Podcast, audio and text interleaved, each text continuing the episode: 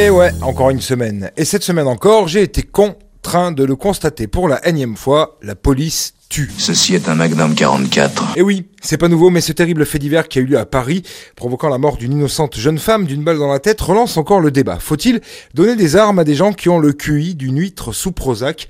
Là est tout de même toute la question. Nous sommes euh, a fortiori des hommes comme les autres. Et alors que quiconque de normalement constitué est choqué par ce drame, on en entend tout de même certains dire que c'est normal, qu'elle aurait dû mieux choisir ses fréquentations et que ceux et celles qui s'offusquent de sa mort sont dangereux et irresponsables. Honnêtement, face à de telles prises de on ne peut qu'être circonspect quant au devenir de la race humaine. Hein. Bah oui, si on va par là, il serait donc judicieux de tirer sur des voleurs à l'étalage ou des dealers à la petite semaine, ou encore celui qui est passé au rouge. Certains ne mesurent hélas pas la portée de leur discours. On a été entraîné à tuer. Pourtant, c'est un fait, la police tue. Elle qui est censée nous protéger nous fait peur. Avec de rapides recherches, on peut compter 676 morts à la suite d'interventions policières ou du fait d'un agent des forces de l'ordre entre 1977 et 2020, auxquels on peut rajouter les 10 personnes mortes en 2021. Pour la petite histoire, il y en a eu 32 en 2020.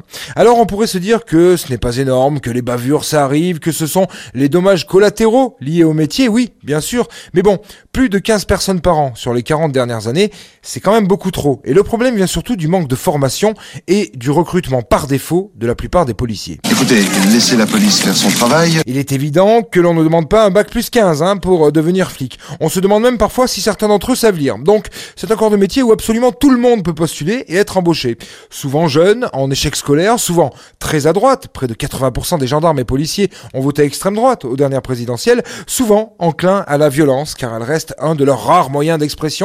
Les recrues nivellent toujours le niveau des forces de l'ordre par le bas et ces personnes sont bien souvent armées sans avoir eu la formation nécessaire. Pourquoi il fallait que j'en prenne Nourris à la violence hollywoodienne, là où une balle sur 5000 atteint sa cible, on conçoit que certains puissent devenir des enivrés de pouvoir, des petits chefs, et puissent tout aussi euh, faire usage de leur arme de service dès lors qu'ils se sentent menacés, comme ces cow-boys à vélo ayant tué le week-end dernier. Et on se souvient que récemment encore, la répression ultra-violente du mouvement des Gilets jaunes, ou encore les nombreuses bavures lors de la finale de la Champions League à Saint-Denis, avaient mis en lumière, aux yeux de l'opinion internationale et du monde entier, la fabuleuse clairvoyance et le tact de la police française. Alors avant de sombrer dans une société américanisée à outrance où l'on dégaine son colt pour un oui ou pour un non, ne pourrait-on pas repenser le recrutement au sein de nos forces de l'ordre, embaucher des agents capables de rédiger une déposition sans faire une faute à tous les mots, capables de discernement? La tâche semble ardue, d'autant qu'après un recrutement du style, il faudrait former tout ce beau monde à ce métier ô combien important qui sera le leur, en y incluant un certain nombre de cours et d'approches sociales pour renouer le dialogue entre policiers et population, lui qui s'est perdu depuis longtemps, il faut bien l'avouer.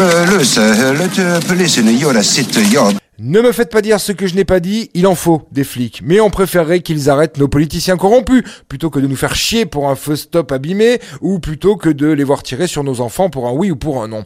Une vraie police doit être intelligente, formée, et dans le dialogue et la prévention, plutôt que dans la répression et l'excès de violence comme on le voit hélas trop au quotidien. Mais bon, c'est bientôt le premier tour des législatives et je n'ai pas ici le droit de faire de la politique. Du coup, euh, je vous laisse. hein. Je suis invité à une partouze avec l'ours Paddington, la reine mère et Elton John. Alors bon, je file à hein, mais j'ai quand même pris mon flingue au cas où. Bonne bourre, mes petits cons. Please, de la police. Pour moi, tu n'es qu'une merde de chien qui s'étale sur un trottoir. Et tu sais ce qu'on fait d'une merde de ce genre On peut l'écraser. Alors si tu veux un conseil d'ami, choisis bien l'endroit où on te chiera. C'était la semaine de Vinceau. Il n'a encore pas fait grand chose, hein.